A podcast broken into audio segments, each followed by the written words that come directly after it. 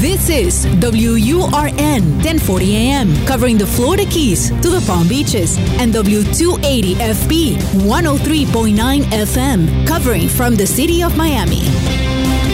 Un idioma, todos los acentos, una sola señal, una emisora de actualidad Media Group.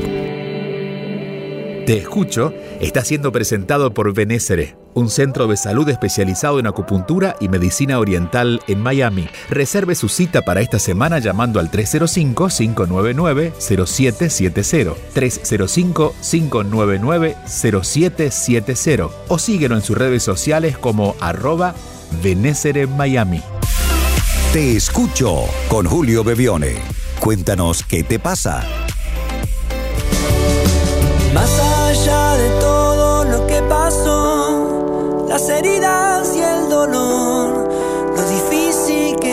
Hola a todos, bienvenidos otra vez. Aquí estamos en Actualidad Radio y a través del sistema de podcast conectados en el mundo, donde sea que se encuentren. Si están en el sur de la Florida, buen fin de semana. Si están por algún lugar del mundo escuchando esto en algún otro momento, que tengan buen momento. este momento que nos dedicamos, estos 30 minutos de paréntesis semanal, para escucharnos, para aprender juntos, y por eso es que le llamamos así, te escucho. Los escucho, me escuchan y en la escucha aprendemos.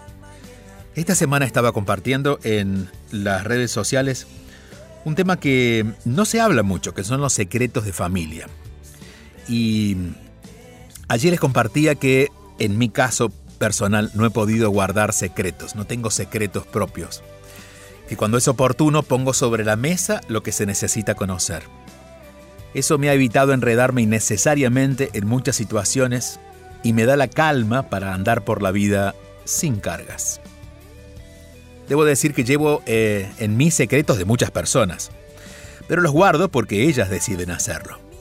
Cuando alguien me confía un secreto, sé que lo hace porque sienten confianza, porque saben que los podré escuchar sin prejuicios. El problema de los secretos no es lo que sucedió, sino la carga de culpa que llevamos con eso. Por eso, además de escucharlos, les pido que alguien que los ama también lo sepa, que sepan lo que me están contando a mí. Porque si esconden un secreto también están escondiendo la razón de su dolor y muchos de sus miedos. ¿Y cómo podrían abrirse al amor con alguien a quien no le pueden confiar lo que más les duele? lo que les enoja o sienten como una carga. Entiendo que es parte de nuestra cultura esconder las verdades. De eso no se habla, ¿no? De eso no se habla y punto. Pero ese punto no queda bien puesto porque nada termina allí. Por los pedacitos que se rompen sigue sangrando la herida y si no nos expresamos, nunca sanará. Secreto viene de segregar, de poner aparte. Y así como el cuerpo segrega pus, por ejemplo, cuando hay una infección en una herida, así nuestro inconsciente segrega lo que no hemos guardado, nos hemos guardado por miedo a decirlo. En el cuerpo al principio es solo agua, luego si no lo atendemos huele y huele mal. Pero para el alma, digamos que también se manifiesta parecido, es decir, va sacando la luz como puede lo que escondemos hasta que si nos resistimos, las cosas huelen mal y la razón suele estar en ese secreto no dicho.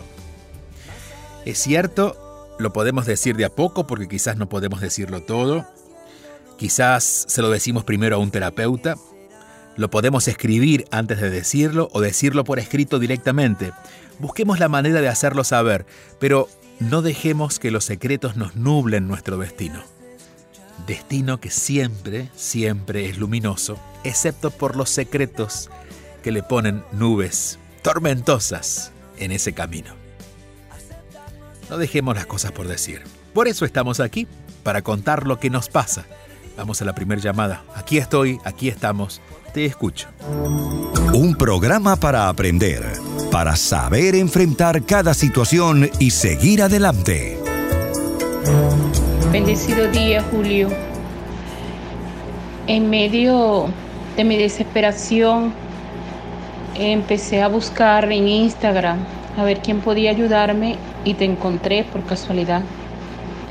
Porque no sé cómo superar este dolor que siento en mi corazón. Yo soy venezolana, tengo 61 años y estoy residenciada en Venezuela. Mi esposo es cubano con 59 años, tenemos 20 años de casados, con un matrimonio muy unido y, y bueno, un buen matrimonio. Por la situación que estamos viviendo aquí en el país, Venezuela, de común acuerdo, él se fue a Estados Unidos hace año y medio. Salió legal del país puesto que su hija es ciudadana americana y le hizo una reclamación por reunificación familiar con la promesa de que en breve tiempo, pues, mis papeles se arreglarían para yo poder ir con él y reunirme con él. Pero llegó la pandemia y todo se paralizó. Él tuvo un problema en su corazón y debieron operarlo eh, con una operación de corazón abierto. Gracias a Dios salió de eso. Luego mm, mm, le detectaron un cáncer de próstata y, y, haciéndose unos exámenes en el hospital, pues se contaminó también de COVID, que gracias a Dios también superó el COVID. Yo hacía lo único que podía hacer, acompañarlo desde aquí por llamadas, mensajes y bueno, y en oración constante por él. Eh, pues porque es lo único que podía hacer. En este lapso de tiempo, pues mi pasaporte se venció y bueno, en este país no es fácil ni siquiera sacar un documento.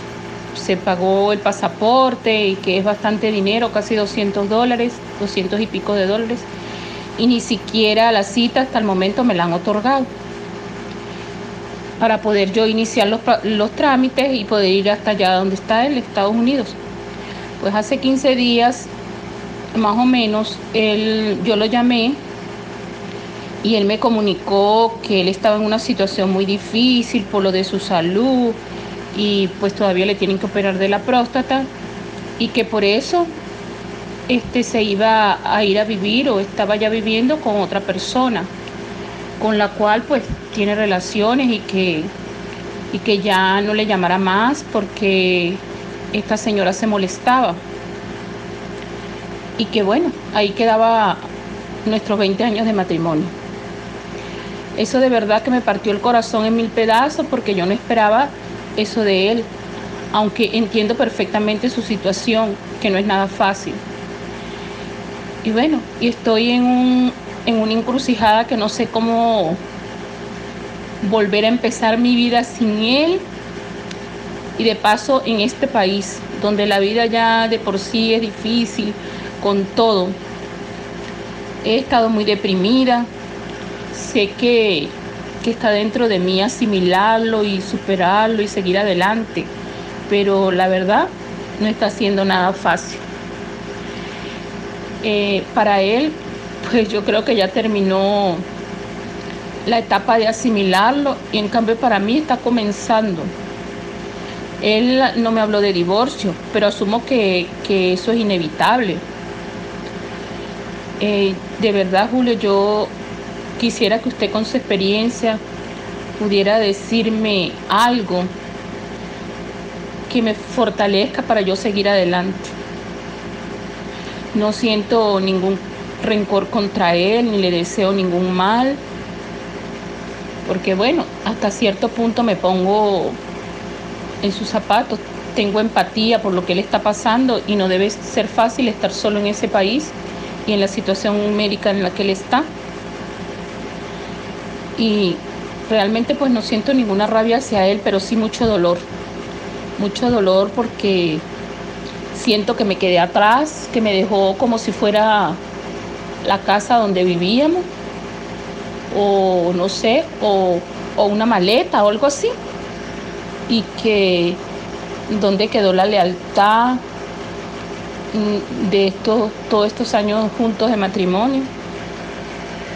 De verdad, le agradezco mucho su ayuda. Un abrazo grande desde acá, desde Venezuela. Otro abrazo grande para ti y debo decir ante todo que tu nobleza te salva. Eh, hay seres humanos, digo, esto, esto es posible para todos, pero hay seres humanos más cargados con el rencor, con el enojo, eh, no solo por lo que les pasa, sino por lo que les ha pasado en sus vidas. Digamos, personas que han sufrido mucho en sus vidas de pronto eh, descargan ese rencor cuando aparece una posibilidad, como en este caso, que estaría hasta bien fundamentado el rencor por lo que está pasando. Pero tu nobleza te salva.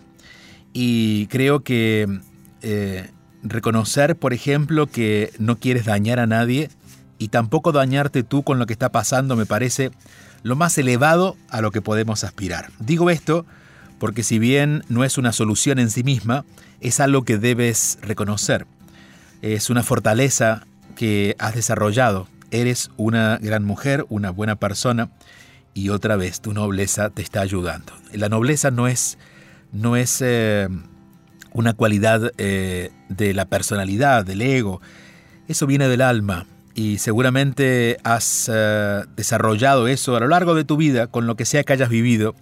A veces las dificultades, los contratiempos, o nos hieren o nos ayudan a quebrarnos para sacar lo mejor de nosotros. Y se te nota una mujer que ha salido adelante y que ha desarrollado esa conexión espiritual que te salva en estos momentos. Por otro lado, yo creo que sí debes atender la relación con tu esposo en algunos aspectos necesarios. Son 20 años. No era tu novio, era tu pareja. Y entiendo que han pasado un año y medio que no se han visto, que él vino a Estados Unidos a buscar su eh, visa siendo cubano y que fue recibido por su hija aquí y que eso les abriría paso a los dos y que se enfermó y que tuvo su problema de corazón y que tuvo COVID y tú puedes entender que tú no estuviste porque no pudiste y que en ese camino apareció otra persona.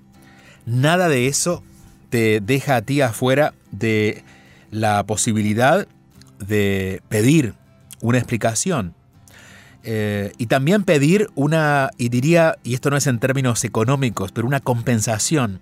Son 20 años de tu vida. Esto no puede terminar así porque sí.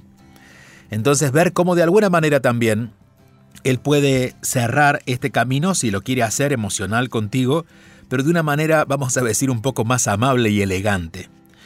Y también revisar si aún no se han divorciado y puedes eh, tener algún beneficio de lo que él también se ha beneficiado porque lo que en 20 años han vivido lo han construido juntos. Él se podría llevar solo lo que es de él, incluso lo emocional de él, pero en 20 años lo que se ha construido, emocional, financiero, de relaciones, es de los dos. Y tú tienes todo el derecho de pedirle que honre eso que está ocurriendo en este momento entre los dos. Claro, esto no significa que él lo vaya a cumplir, pero no importa. Eh, eso, es, eso es el segundo tema. El primero es que tú te sientas confiada en que mereces dar, no solamente recibir una explicación, sino dar a conocer aquello que estás sintiendo. Eh, entiendo que la persona que está con él en su vida no quiera saber de ti, es comprensible, pero no es comprensible que él se deje llevar por esta persona y no te eh, atienda a ti, la esposa de 20 años. En este momento, para ti, acércate a los que sí son... Eh, están disponibles y son amables contigo en este momento. Digo, no está siendo él muy amable. Pero allí habrá amigos, amistades, que no importa a veces en el país en el que estemos, en la situación en la que estemos, la amistad encierra un valor muy alto, muy elevado, y que de alguna manera refleja esta nobleza que tú sientes. Y estoy seguro que con una, una nobleza como esa, una mujer tan noble debe tener amistades realmente de buen corazón y dispuestas a acompañarte, no para que te miren como pobrecita lo que le está pasando, sino para que puedan reconocer que tú puedes salir adelante no importa qué, solo que, en este caso, debes tener, por un lado, la valentía, por otro lado, la disposición a pedirle a tu esposo las explicaciones y aquello que en este momento necesites. Otra vez, quizás él no te lo dé, pero que hagas tu parte es lo más importante. Y entender que esto duele, que alguien se vaya de nuestra vida nos duele, y que ese dolor es inevitable, pero que estando acompañados por nuestro espíritu, por esa nobleza que tú transpiras en tus palabras, y también por, personas que te quieren, ese dolor va perdiendo fuerzas de a poco y va renaciendo algo nuevo en ti. Hay una renovación para ti, hay una nueva forma de vivir para ti, hay una nueva forma de mirar la vida que seguramente va a asomar una vez que esta noche oscura haya pasado. Pero la noche hay que vivirla. No podemos acelerar el tiempo. Las noches son muy oscuras, pero también tienen estrellas y esas estrellas van a ser estas personas que te rodean, que te quieren, que te aman, mientras puedes buscar ese amanecer que no demorará, no demorará en llegar. Te mando un fuerte abrazo hasta mi querida Venezuela, esperando en algún momento, espero sea pronto poder retornar a visitarlos. En el mientras tanto, aquí seguimos, compartiendo las historias y especialmente contándoles lo que tenemos para compartir a partir de esas preguntas que ustedes nos dejan. Nuestro teléfono es el 305, es un WhatsApp 305-824-6968, más 1 305-824-6968. Seguimos avanzando, aquí estoy, aquí estamos. Te escucho. Te escucho con Julio Bebione, solo aquí, en Actualidad Radio. Te escucho está siendo presentado por la Escuela de Inteligencia Espiritual, una formación de nueve meses, la única en este tema, para hacer un camino de autoconocimiento personal y para quienes quieren acompañar a otros. Visita escuela de inteligencia espiritual.com para más información. Escuela de inteligencia espiritual.com. Te escucho con Julio Bebione. Todos los fines de semana a las 8 y 30 de la mañana. Envía tu mensaje o video por WhatsApp al 305-824-6968 y cuéntanos qué te pasa. Hola Julio y a todo tu equipo. Eh, mi nombre es Jessie. Hace, te escribo o te hablo de México. Hace unos meses te mandé un audio eh, diciendo que estaba muy enojada por una relación que había terminado, que me sentía así. Eh, y hoy quiero contarte que entre muchas cosas, tus dos respuestas me ayudaron bastante. Eh, una en particular donde decías que tenía que observar que era aquello que sentía que no había sido dado en la relación eh, y que yo tenía como que buscar, bueno, que proporcionarlo, ¿no? Y algo que entendí es realmente eh, yo sentía que no era suficiente para esta persona. Creo que nunca había sentido eso en, un nivel, pero lo pude descubrir y ver. Y empecé a darme cuenta por qué razones no me sentía así. Y algo que entendí fue como que yo había abandonado mi vida en muchos sentidos eh, por causas según yo, como causas externas, ¿no? Siempre por alguien más. Entonces, como que siempre me ponía en segundo plano. Y bueno, tus audios fueron eh, la pauta de varias preguntas y durante los meses y el tiempo han venido respuestas, pero sobre todo me he puesto en acción y quiero agradecerte. Eh, hoy es mi cumpleaños eh, y entro nuevamente a un saludo, a, un nuevo ciclo eh, muy diferente. Quizá externamente no han cambiado muchas cosas, pero internamente me siento muy lejos de ese punto y quiero darte las gracias a ti y, a este podcast que siempre escucho. Gracias, Julio. Gracias a ti y muy feliz cumpleaños. Yo sé que ya ha pasado porque este audio tiene algunos días. Eh, de hecho, es bueno decirle a las personas que dejan su mensaje que tengan paciencia, que de sábado a sábado, fin de semana a fin de semana, cada siete días vamos recibiéndolos y vamos grabando las respuestas. Pero sobre todo nos alegra mucho de algo que si nos diéramos cuenta de eso, cuánto cambiaría nuestra vida. Generalmente los seres humanos somos demasiado dependientes a la mirada de los otros, especialmente cuando estamos enamorados de alguna manera le damos la responsabilidad a que nuestras emociones sean manejadas por la otra persona. Nos sentimos bien si hace esto, nos sentimos mal si hace esto. Nos sentimos valiosos si nos valora, no nos sentimos valorados si no nos valora. Hasta que un día el alma dice, no vamos a jugar más a este juego, el juego de que alguien me defina. Y empezamos a definir nuestro propio camino. Empezamos a elegir cómo queremos vivir Elegimos también desde cómo queremos vestirnos hasta cómo elegimos sentirnos o qué queremos hacer con eso que sentimos. Victimizarnos o usarnos como, como una plataforma para, para transformarnos, para elegir diferentes maneras de cambiar, por ejemplo, la, la forma de pensar o, o de cómo vemos el mundo o cómo nos vemos a nosotros mismos. Y nos alegra que sea de utilidad porque ese es el interés de este encuentro de cada siete días aprender a mirar las cosas de otra manera. No significa que sea la verdad, ni significa que sea lo único, pero sí es otra manera, y eso nos flexibiliza. Y sobre todo cuando el interés es, y este es mi interés personal a través de mi trabajo, a través de mis libros, de este podcast, a través de las conferencias, de la comunidad, y es que no importa lo que nos pasa en nuestras vidas, aprendamos a mirarnos a nosotros, que no nos vayamos de nosotros que no nos eh, abandonemos, porque no hay dolor más grande que ese. Cuando llega un final o cuando alguien no quiere estar con nosotros, el dolor no es porque alguien no quiere estar o alguien se va, sino porque descubrimos que no habíamos construido una relación con nosotros mismos y nos sentimos solos, abandonados. Eso se transforma en la tarea. La tarea es crear una relación con nosotros mismos donde nos llevemos bien, donde seamos nuestros mejores amigos, donde estemos a favor de nosotros. Cuando eso ocurre, luego, no importa la relación en la que estemos, sea de amistad, de trabajo o de pareja, esa relación se transforma porque nosotros nos hemos transformado.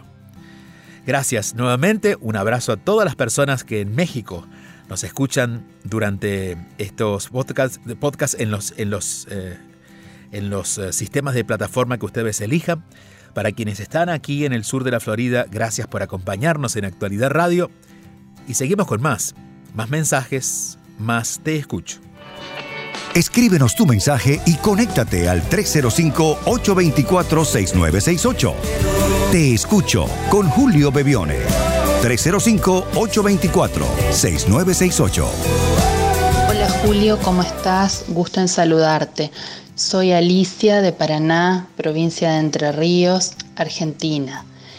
Eh, yo quería preguntarte qué opinión te merecen las afirmaciones como técnica o recursos para internalizar, por así decirlo, determinados conceptos o ideas. Me refiero a las afirmaciones como las que propone Louis Hay, por ejemplo. Eh, bueno, te dejo un saludo desde Argentina. Siempre es un placer escucharte y leerte. Muchas gracias, Alicia. En Paraná, una ciudad muy linda que conocí cuando era muy niño. Eh, Paraná tiene un túnel, eh, uno de los pocos túneles famosos de Argentina, y cuando estudiábamos en el colegio, uno de los viajes era ir a conocer ese famoso túnel en Paraná, en, en, la provincia de Santa Fe. A ver, Alicia. Alicia nos pregunta por afirmaciones. Las afirmaciones son frases que generalmente uno repite hasta recordarla y hacerla propia, hasta encarnarla. Por ejemplo, yo soy próspero, este, todo está bien, todo está bien en mi vida, que son las típicas afirmaciones que nos proponía Louise Hay. Louise Hay es una escritora que transformó su vida a los 50 años y a partir de allí comenzó a crear un camino para otras mujeres. En realidad comenzó a trabajar primero con los enfermos de SIDA en California, cuando apareció el SIDA en los años 80, y a partir de allí eh, su trabajo fue eh, hacia lo femenino, si bien tuvo un público muy amplio, sus primeros libros eran mucho más femeninos, ¿no? luego habló ya de enfermedades y demás. Eh, ella propone que reemplacemos un pensamiento negativo o un pensamiento que no suma por uno que suma, por uno que sea positivo. Y si bien esto puede ser efectivo a nivel mental porque nos lleva, digamos, nuestra mente se concentra en otro tipo de energía, más allá de las palabras que utilicemos, es eh, la energía que esas palabras sostienen. Entonces, cuando estamos, en lugar de ensuciar, estamos limpiando, estamos dejando de repetir palabras que implican negatividad por palabras que implican positividad. Ahora, si bien hay un efecto inmediato, porque estamos literalmente teniendo otra energía, sosteniendo otra energía, lo importante es aprender a sostener esa energía. Por ejemplo, yo puedo decir yo soy próspero, yo soy próspero. Entonces, si tengo miedo a perder dinero o a no tener dinero, en ese momento que diga esa afirmación, posiblemente sienta que ese miedo no está. Pero la afirmación en sí no puede cambiar la conciencia, cambia la mente, cambia la forma de pensar en ese momento, pero no la conciencia del miedo. Entonces, siempre hay que acompañar las afirmaciones con un trabajo profundo, un trabajo que realmente eh, modifique la conciencia. Y desde mi punto de vista, en mi experiencia, que es la que tú amablemente consultas, eh, te diría que lo que cambia la conciencia es la experiencia.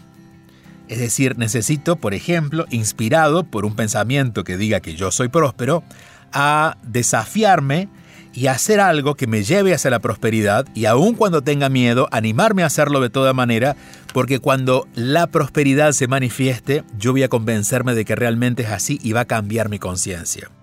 Es decir, decirme yo puedo, yo puedo, yo puedo, no alcanza. Pero sí es el principio, porque si yo me digo yo puedo y me animo y lo hago a eso que creo que no puedo, el acto de hacerlo modifica la conciencia. Desde un punto de vista un poco más filosófico podríamos decir que no es el amor, sino es el amar lo que nos modifica, es la acción, es el movimiento, es eh, usar todo nuestro, nuestro, nuestro ser humano, porque cuando solamente hacemos una afirmación estamos usando una partecita de nosotros que es nuestra mente, que no es, no es poco, pero no es todo. En cambio, cuando nosotros nos animamos a desafiar esos pensamientos negativos, usando un pensamiento positivo, pero continuándolo con una actitud diferente, con una acción que realmente represente ese pensamiento, la conciencia cambia y una vez que la conciencia cambia, allí sí que no hay vuelta de regreso. Una afirmación repetida puede de alguna manera engañarnos creyendo que hemos cambiado la conciencia. Pero hasta que no cambiamos la conciencia, tomando decisiones diferentes, haciendo las cosas diferentes, les aseguro que no vamos a ver un cambio definitivo, que es el que estamos buscando, ese salto cuántico, como le llaman algunos, donde de repente nos dimos cuenta que ya estamos posicionados en otro lugar. Te agradezco mucho, Alicia, tu llamado y los saludamos a todos los argentinos que tenemos en, nuestra audiencia, que no son pocos. No importa dónde estén, hasta allí llegamos. Y recuerden también que si quieren dejar su, dejar su mensaje de voz, lo pueden hacer al WhatsApp al más 1-305-824-6968. Más 1-305-824-6968. Y con respecto a lo que conversamos hoy al principio del programa, recuerden de hacer saber todo lo que está en ustedes. No nos guardemos secretos, porque al final nos terminan contaminando. Hasta la próxima semana.